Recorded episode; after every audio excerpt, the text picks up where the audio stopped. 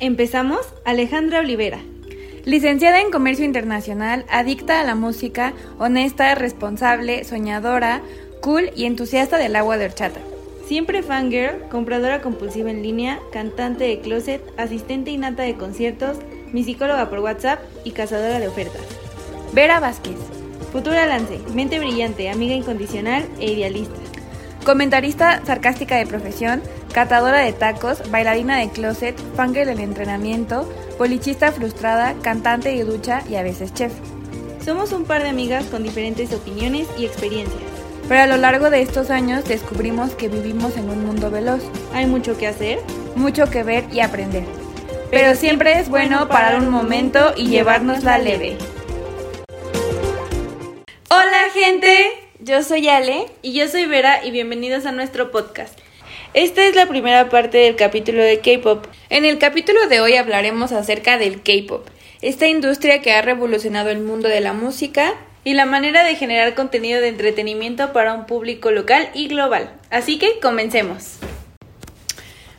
Bueno, igual como casi siempre tenemos algunos topics de los que queremos hablar y en este capítulo no les vamos a hablar de qué es el K-pop, cómo se creó, nada de eso. O sea, les queremos hablar como de, de varios temas, ¿no? Y el primero es, o sea, varios temas pero diferentes. el primero es lo complicado de ser fan y nosotros lo vamos a hablar obviamente desde un punto de este lado del charco, pero no siendo Estados Unidos, o sea, porque siento que hasta para ellas ya es muy sencillo, ¿no? O sea, ellas y ellos, porque hay de todos tipos. Ellas.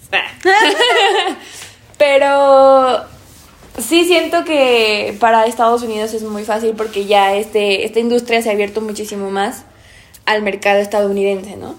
Pero siento que México y bueno, Latinoamérica en general estamos olvidados un poco. Cada vez estamos, o sea, nos han tomado más en cuenta, pero siento que ser fan de grupos de K-pop, del que sea, es complicado si er, somos de Latinoamérica, porque para empezar, pues nuestras monedas por lo regular están muy depreciadas, o sea, que, que no valen tanto.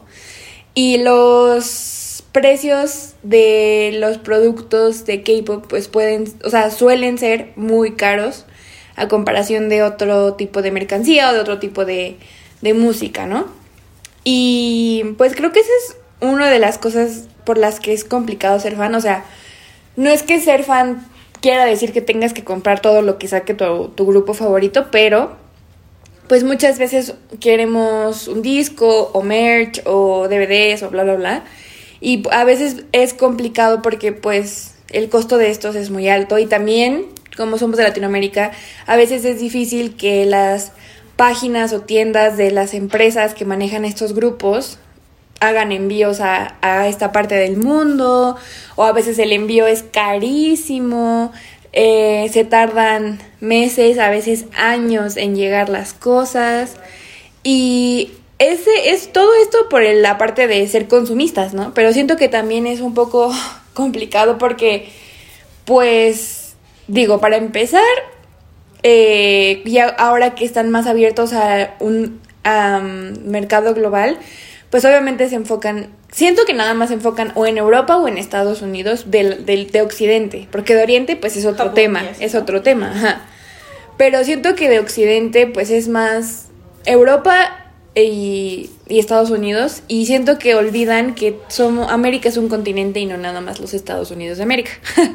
Entonces, sí siento que puede ser muy complicado para nosotros que hagan conciertos en nuestros países, que que vengan a no sé, a grabar algo que sea como un programa de variedades o lo que sea, eh, tener entrevistas para este lado del mundo, pues, o sea, bueno, para esta zona de Centroamérica y América del Sur, igual es complicado.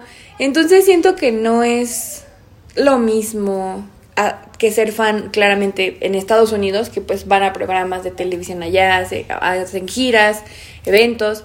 Y obviamente es muchísimo más diferente a ser fan de Asia, porque pues allá es literal el mundo, o sea, es el futuro. Pues, o sea, yo creo que lo complicado también acá de ser fan también, pues conlleva la crítica. Mm. de que te guste ese tipo de música o cualquier cosa de allá. Porque, o sea, no es una crítica de... O sea, hay mucha gente que no sabe, y lo hemos dicho, que no sabe inglés, pero le gustan las canciones en inglés y nadie les dice nada. Nadie. Incluso tú puedes escuchar una canción de inglés y decir, ay, como que la primera no capté, o sea, como que no presté atención a qué decía, ¿no? Y, y la primera crítica que casi siempre viene y te dicen es como, es que ¿por qué escuchas eso si no lo entiendes? Ajá. ¿No? O sea, Exacto. Esa. Y también te vienen críticas que... no, es que no son críticas, sino como que siento que ya también es como... Como ser racista hasta cierto Mm. punto porque son asiáticos y a los asiáticos todo el mundo les dice chinos. Ujú.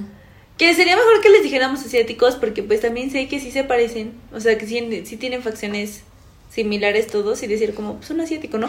Porque que ha de pasar lo mismo en África o algo así, o sea, ha de haber negros de diferentes Tonos lugares. de piel. No, y de diferentes, diferentes lugares, lugares, y así. ajá. Y tú diciéndole a todos negros y qué tal que no. Ujú. O sea, cualquier cosa, ¿no? O por ejemplo les pasa mucho a los países de, de pues América, de Sudamérica, que a todos les dicen mexicano. Ajá. Para los extranjeros, México Excepto so- los se llaman. Ajá, excepto los brasileños, pero para muchos extranjeros eh, creen que todos somos México, ¿no? Y pues sí. Pero Sí, o sea. sí, justo, justo creo que es igual parte de lo complicado que es ser fan acá, porque no, o sea, justo te critican por eso o no entienden tu fanatismo. Es como, pero, pero y ¿por nadie qué? Se mete, y nadie se Ajá. mete a investigar y a ver realmente el por qué, ¿no? O sea, yo estaba viendo y al parecer BTS tiene una... como un récord o algo así. O sea, no es como un récord, sino como qué han hecho, ¿no? O sea, las bandas de K-pop como para el mundo. Y BTS ha sido la banda que más, más suicidios ha evitado Ujú, en la última, o sea, en los últimos años. Y la gente no se pone a averiguar por qué. Exacto, o sea, como y que... solo abren la boca para escupir, discúlpenlo, mierda. Eh, y está bien que no te guste, o sea, estás en todo tu derecho de que no te guste la música, pero respeta hasta ahí, o sea, puede que a ti solo te guste la electrónica y digas que y digas que pues que no te gusta, pero estás en todo tu derecho, porque hay gente a la que no le va a gustar la electrónica y hay gente a la que solo le va a gustar el jazz, o sea, yo tengo a mi hermana y mi hermana es cinco años mayor que yo y le gusta, o sea, le gustan canciones relajadas como todas jazz y Lentas, así. ajá. Y yo digo, eres una señora, pero pues a ella le gusta, ¿no? O sea, mi hermana la más grande ya tiende a escuchar como un poco de reggaetón y así. Y, y digo, como, ah, pues ah, está buena, ¿no? Pero así que yo diga, es mi feeling, pues no. Y hay gente a la que le gusta muchísimo el reggaetón. Y yo soy una obsesionada en esta casa del K-pop. Ujú. Punto. Pero siento que es esa parte de decir como, ah, pues está, o sea, también decir como, ah, está, una que otra canción está buena, una que otra canción sí la puedo escuchar. Pero hay gente que ya lo lleva a un extremo que yo siento que es cuando se vuelve racista, que es como, por ejemplo, Dynamite fue una muy buena canción comercial. Ujú. Eh, salvó a mucho el, el fandom, también, ¿no? Creció mucho el fandom, También. Sí. Pero mucha gente nada más porque era de ellos, ya, Ya es una Ya mala canción, pésima. ya es. Ajá, Lo peor, ajá. Es, es muy difícil de ser fan, porque aparte somos un fandom y la neta mucha gente dice que es tóxico, pero yo también siento que es parte de que no se está aceptando ningún tipo de esto, de, o sea, ningún tipo de comentario relacionado con esto. Sí. Y porque una abra la boca y se ponga toda loca y otras dos, tres, cuatro, y ya somos un chingo, la verdad, así es que son miles, Ajá. le sigan y otras digan como, pues lo vamos a ignorar, ya, están locas, son unas tóxicas y por eso... Ya, al grupo, canceladas, ajá. Odia al grupo, o sea. Sí. Entonces, no está cool. O sea, y siento que, por ejemplo, o sea, en Asia, pues es su cultura, ¿no? De ser fans intensas. Pero. Pero siento que en este lado de Occidente, pues es muy, muy raro que de repente quieras coleccionar todo de un artista, pero así a ese nivel de que sí son coleccionistas, pero, o sea, y no solamente por eso, sino que ya eres como O sea, como, som- o sea, como somos fans de personas asiáticas, este, pues nos empapamos un poco de, de, de la cultura de allá y también de, de cómo han sufrido discriminación, etcétera. Entonces ya no permitimos discriminación a nadie, o sea, a ningún grupo, a ningún artista. Y no solo los asiáticos, o sea, como que estamos más conscientes del racismo en la industria y en la vida diaria. Y pues defendemos pues a estas personas, ¿no? Y mucha gente ya porque defendemos todo, eh, pues nos llama como tóxicos o malas personas o intensos. Ajá, exacto. En- entonces, pues no está cool. Y pues por eso creemos que es complicado ser fan acá, por, por todas estas razones que ya dimos. Y pues porque hay muchas personas acá que no entienden el fanatismo o, o el por qué te gusta cierto artista o cierto cantante, actor, lo que sea. Y, y también, pues, o sea, repetimos lo complicado que es conseguir merch o lo que sea de ellos siendo de países latinoamericanos o que hay cosas que ni siquiera llegan a tu país o las estafas porque han estado Uh, al, sí. al- a la orden del día Sí. de que alguien dice que, que como hacen pedidos masivos ellos te dan el álbum y los álbumes son caros, ¿no? O cualquier Sí. tipo de merch de ellos termina siendo bastante cara, arriba de los 800, 900 pesos. Ajá. Y porque, o sea, arriba porque estamos hablando de embalaje, estamos hablando de El envío. el envío y así. Y es carísimo, o sea, hasta el final es muy caro, o sea, o sea, mucha gente se termina ahorrando muchísimo para tener solo una cosa. Y, o sea, te estafan literal, o sea, nunca te llegan las cosas, te dejan de contestar, Exacto. cualquier cosa, ¿no? Y, y también siento que es complicado el ser fan porque mucha gente marca el ser fan como sí comprarles cosas, hacer stream, eh, Sí, como que ciertas personas que son fans tienen como sus estereotipos de lo que De tienes fan. que hacer para ser fan, ¿no? Y si no tienes toda la merch, no tienes todos los discos, si no haces streams, si no... No eres fan. Y es como, no, claro que no, o sea... porque no todos tenemos la posibilidad, o sea, yo soy de las, o sea, yo soy fan y mi primer álbum me lo regalaron. El segundo también. Y el tercero también. O sea, todo lo que tengo hasta ahorita de ellos me lo han regalado. Agradezco mucho a la gente que me lo regaló. Pero pues, o sea, no todos tenemos esta posibilidad de, de comprarlo todo y de, pues, o sea, queremos, obviamente Ajá. quieres, pero no tienes la posibilidad. Y aparte hay mucho contenido, hay muchas cosas, o sea, también, también se paga de alguna forma por contenido extra una membresía en la mayoría de los grupos, si no es que en todos los de K-pop. Eh, que está cool que hayan hecho, encontrado formas de generar también dinero para ellos. También obviamente es más trabajo.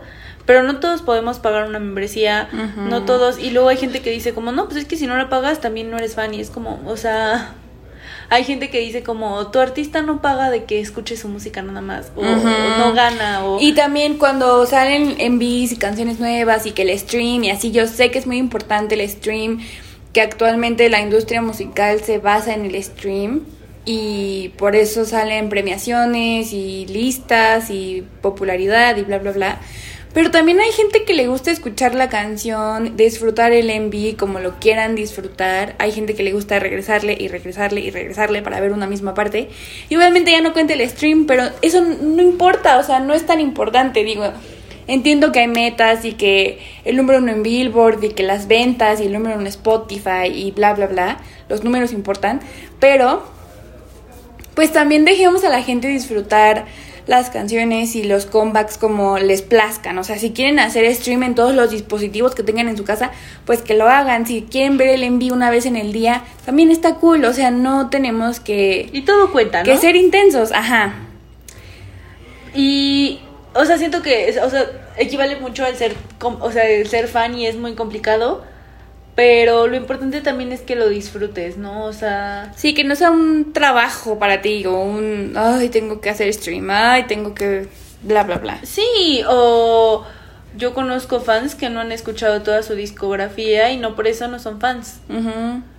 Eh, en mi caso, yo cuando empecé a, pues en este mundo, yo sí me volví una fan de querer ver, o sea, lo que hice para convertirme en fan fue, todos empezamos con lo mismo como videos de, no sé, 30 cosas que le gustan a, no sé, empiezas con el, el integrante que más te llamó la atención, ¿no? Pero vas escalando y en esa escala te das cuenta de que, no sé, hay, por ejemplo, en el caso de BTS, hay Run, hay Runs. Y yo los vi todos y dije, no los voy a ver en desorden, o sea, los voy a ver el, el 1, el 2, el 3, así, ¿no? Ujú. Y me ayudó mucho a entrar en, o sea, a conocer, a saber y así. Pero hay gente que no los ve en orden y no por eso voy a decir que no son fans. Hay gente que no los vio todos, hay gente que, o sea, son muchas cosas, ¿no? Pero siento que eso es como lo complicado, el que estamos lejos, el que tenemos críticas, el que hay racismo, el que, o sea, Sí. premiaciones. También creo que una cosa muy difícil, pero eso ya, o sea, fuera de que seas fan del K-pop, sino fan de cualquier cosa que esté del otro lado del mundo, pues la diferencia horaria es muy grande Ah, sí. entre Corea y México. Son casi 15 horas dependiendo el tipo de, o sea, el Lugar. el, ajá, o sea, el cambio de horario de aquí. Porque en Corea jamás cambia, pero en México sí cambia. El horario Sí, de verano, el horario de- ajá. invierno y todas esas cosas.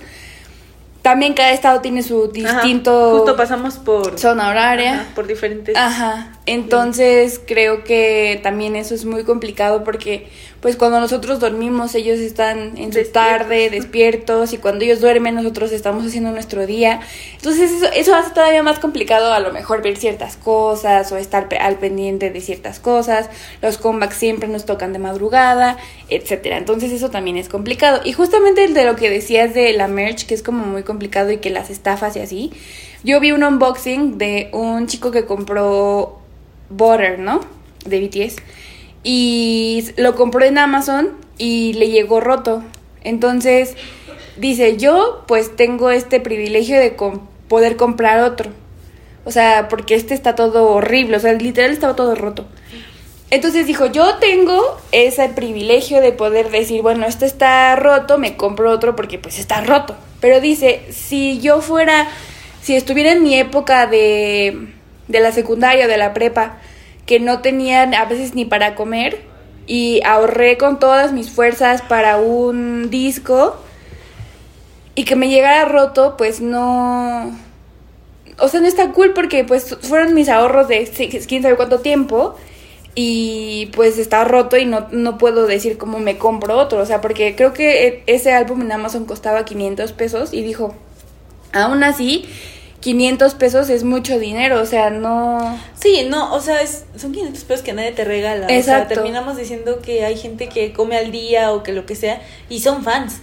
Y, y, o sea, 500 pesos son demasiado para gastar. O sea, para ellos sería la frase de son muchos supers. ¿no? Exacto. Entonces, es complicado y, y, bueno, él tiene eso, pero por ejemplo, las coreanas pueden mandar un, un pues, no, como una queja, no, no sería queja, sino como decir como, pues llegó así, ¿no? Y, y tienen pues esa facilidad de ellas de que, el, o sea, hemos de agradecer que la, la empresa en la que están ellos se ha dedicado mucho como al fanservice Ujú. y, y son capaces de mandarte otro, o sea, como otro y aparte quédate con ese. Ajá, o sea, quédate con las cosas que ya traes y te mandamos otro porque está roto. Ajá, Pero, pues, y te hace feliz como fan, pero pues nosotros no estamos Tan cerca, tan del- cerca de eso. de la sede de y por ejemplo, puede cosas. que, puede que te llegue a pasar, no sé, o sea, hay cosas que sí llegan a México desde Weavers. Y puede que te llegue a pasar y puede que puedas poner como, oigan, pues no me llegó cool. Y puede que se tarde muchísimo más de lo que se tardaría ya. O sea, son, son este tipo de cosas y que son como trabas y así que, que vuelven complicado el ser fan. Pero pues también esto también prosigue a otro de nuestros topics que es las premiaciones. Ujú. Y esto ya no hay como tanta, o sea, tanto... Tanta controversia o. Bueno, o cosas sea, sí y no, pero es que depende de qué premiaciones, ¿no? Ajá. O sea, porque ellos tienen premiaciones allá en Corea. Y, y sí es difícil, siento yo, porque, bueno, se supone que allá sí hay muchas empresas y te vas dando cuenta. O sea, tú al principio que entras y dices como, ay, pues nada más hay dos o tres o cuatro, ¿no? O sea, ahorita creo que hay cuatro como que las más importantes. Pero em, te das cuenta que hay muchísimas más y lo que pasa es que los grupos que tienen grandes fandoms y así son grupos que debutan en, en empresas grandes. Y pues se vuelve más fácil llegar a premiaciones, llegar a ese tipo de cosas. Pero allá, o sea, sí es, o sea, ganarse un premio, por ejemplo, en los Mama, sí es de que hiciste bien muchas cosas durante todo el año y eres, wow, el grupo número uno allá. Exacto. Sí, creo que, bueno, por ejemplo, muchas personas que a lo mejor son nuevas en el K-pop y o que nunca han visto algo de K-pop y están como entrando a esto, dicen como, ah, me da curiosidad. No, o sea, por ejemplo, yo estaba acostumbrada a las premiaciones de Estados Unidos y como los Billboard, los Grammy, bla, bla, bla, los American Music Awards, y es un tipo de premiación, ¿no? Pero cuando entré al mundo del K-pop y supe de las premiaciones que hay allá, que son un montón, los, me- eh, los Melon Music Awards, los Mnet Asian Music Awards, los Golden Disc Awards, un montón. Y justamente es como... Vi, vi la gran diferencia de las premiaciones de, de, de al menos de Estados Unidos contra las de Asia. ¿Asia? Y es el evento, o sea, los artistas se esmeran por dar una presentación espectacular en cada una de las premiaciones. eh, van los artistas nominados, pero también artistas que a lo mejor nada más nominaron en una categoría y aún así presentan algo super pro.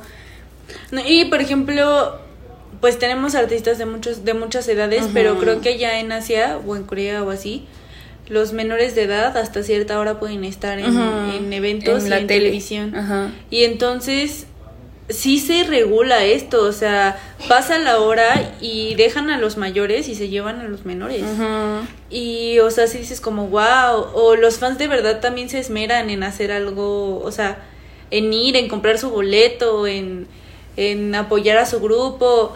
Eh, lo, como dices, o sea, la- los artistas se esmeran en dar una buena presentación, pero esa mera- buena presentación también amerita que hagas como algo que no has hecho en ninguna otra. O sea, también innovan en sus presentaciones para esos eventos. Y, y sí es completamente diferente porque, o sea, tiene, digamos, el, el estilo de cualquier premiación, pero sí se siente diferente el verlos. Ujú. Pero, pues si nos pasamos, por ejemplo, ahora que el K-pop, o sea, sabemos que ya se ha, ha estado como abriendo paso y justamente BTS ha estado nominado a los Billboard, que que siento que podrían nominarlos a otra cosa, seamos honestos. Siempre los nominan sí. en lo mismo y sabemos que lo van a ganar porque el fandom es terco lo sabemos. Pero. Pero siento que podrían hacer más. O sea, no, no solo. ¿Qué es? Top Social Artist. Ajá, y del 2019 para acá los han nominado en Top Mejor Grupo, Duo Group. Duo Group y pues lo ganan, ¿no?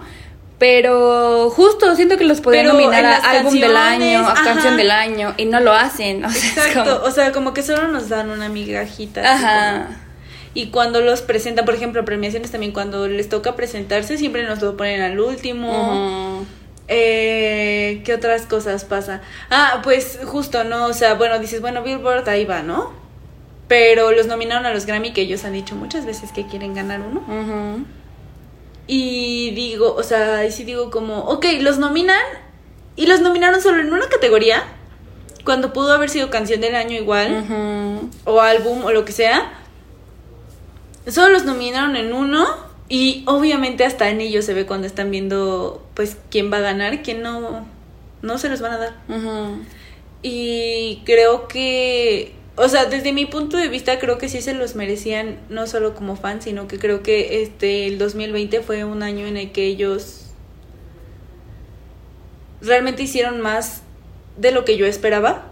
O sea, porque teníamos una gran variante que era el COVID y que no hicieron nada más que pues la canción y un álbum. Ujú. Bueno, dos, porque también salió en japonés, pero pero bueno. Y siento que hicieron mucho, o sea, Sí. mucho más de lo que... Y aparte siento que en, en ese año en el que el mundo colapsó y todos te está, teníamos que ten- bueno, teníamos que estar guardados y así. Destacaron a pesar de Las- de las circunstancias. Ajá. Hay gente, hay empresas que quedaron en bancarrota, empresas que cerraron, artistas que no sacaron música, artistas que perdieron fans o yo qué sé. Y ellos destacaron y, y generaron récords y generaron nominaciones y, y números subió el, gran- y- el número de, de fans también y así y también digo como creo que sí se lo merecían eh, sí se, o sea la canción que ganó en la categoría no creo que haya sido mala y de alguna forma también se los merecía pero siento que Dynamite fue la canción o sea lograron que gente que no los escuchaba y que probablemente no se volvió fan escucharan esta canción y dijeran me gusta esta canción Sí. y siento que es algo muy complicado porque muchas veces se queda ahí o sea fue como tu hit y adiós y no han seguido avanzando y creo que por eso lo merecían pero siento que tenemos también este problema con las premiaciones al menos estadounidenses Ujú. de que siento que los usan por moda o sea sí se siente desde de- o sea desde el punto de fan- Sí. vista de fan se siente así porque pues muchos sabemos que los Grammy ya no tenían como tanta Pues relevancia. relevancia o cómo se llama rating y cuando ellos aparecen sí tienen muchísimo o sea y Sí, y es que, ¿sabes qué? También, o sea, fuera, hablando de, de esto ya fuera de ser fan de BTS, o sea, de ser ARMY, es un grupo que creció, o sea, que tiene muchos años desde que debutó, desde el 2013 hasta la actualidad, ¿no? Pero es un grupo que creció hace muy poquito, o sea, en el 2017 empezaron, Sí, llegaron a dos, Estados. Unidos, en el 2018 crecieron, en el 2019 fue más el apogeo y en el 2020 fue un boom. Y siento que es una banda que mueve masas, pero viéndolo así como comparando, eh, digamos, entre comillas, con otras bandas, mueve más masas que cualquier otra banda, yo siento. Y he sido fan de otras bandas que han movido masas, como One Direction. Pero yo siento que BTS es más de, o sea, es más que una banda y que mueve tanto a la gente, porque aparte mueve gente de todo tipo de edad, género, raza, cultura, lo que sea. Y es tan grande y tan masiva que, que, o sea, tienen, ellos saben que tienen ese poder y la gente como las premiaciones, los eventos de la televisión, la radio, todos quieren tener ese, Esa- atención, o sea, no ese poder, pero esa atención de que son el, la banda más famosa ahorita y saben el poder que tienen en la gente y es como si yo anuncio a esta banda en mi programa, toda esa gente va a estar, su atención va a estar en mí. Entonces siento que igual, justo como dices, o sea, los algunos, o si no es que la mayoría, los utilizan por moda, por fama, por crecer. Y no solo ellos, o sea, como Ajá. ya han abierto, porque ellos sí, como se dice, lograron pasar esta línea de la cultura y el, el idioma a escuchar solo la música, ¿no? Ujú. Pero eh, ya no solo los utilizan a ellos, o sea, ya utilizan a otros grupos que también han crecido de manera exponencial, como lo es Blackpink, que, que pues si no lo han visto, vean su documental de Netflix y ellas mismas lo dicen. Coachella fue un parteaguas completamente grande para ellas porque ellas pensaban que nadie se iba a quedar en el en el stage que les tocaba a ellas y sí se quedó muchísima gente, o sea, yo lo vi en YouTube y dije como wow, o sea, se la rifaron. Hay mucha gente, ajá. Y también a ellas las usan de alguna forma. También usan a, a, pues bandas que también tienen como fans grandes, que es como Seventeen o de este tipo de bandas. Y, y siento que la gente de los programas eh, no averigua lo suficiente como para ver que es muy diferente el que le preguntes a un artista, no sé, Ariana Grande contra su competencia fija que supongamos que es Billie Eilish, que le preguntes y Ariana Grande te pueda contestar con todo el, el orgullo de la vida, como que bien que le está yendo bien, pero los asiáticos no. Ujú. Y siento que no se ponen a ver esto y ellos sí entran como en conflicto cuando les hacen este tipo de preguntas y, y obviamente por eso el fan, los fans se enojan. Yo sé que lo ven completamente normal, pero también es parte de investigar un poco acerca de la cultura y de cómo se lleva también la música coreana o asiática para no cometer este tipo de errores. Exacto. Porque también, seamos honestos, la, o sea, y y hay un documental también donde dice que los coreanos han empezado, o sea, su industria musical empezó también, o sea, está en pañales también, que ya no parece que tempa- tan en pañales, pero ellos no empezaron como en Estados Unidos y así, o sea, ellos se regían de la música de Estados Unidos y ya, y de repente alguien dijo, como es que nosotros también podemos hacerlo, ¿no? Y se empezó a hacer. Sí. Entonces creo que también esto es importante para lo de las premiaciones. Y también, por ejemplo, de lo que mencionas es que por ser asiáticos, los, bueno, esto ya igual toca otro punto, pero por ser asiáticos, las personas, o sea, por ejemplo, justo en su afán de no investigar, o sea, que es como que creen que todo es muy sencillo cuando obviamente Asia es muy diferente a Occidente, eh, no investigan y así. Entonces, yo recuerdo mucho un video eh, que vi en YouTube de un señor que es un entrevistador de Estados Unidos y tiene de invitados a NCT.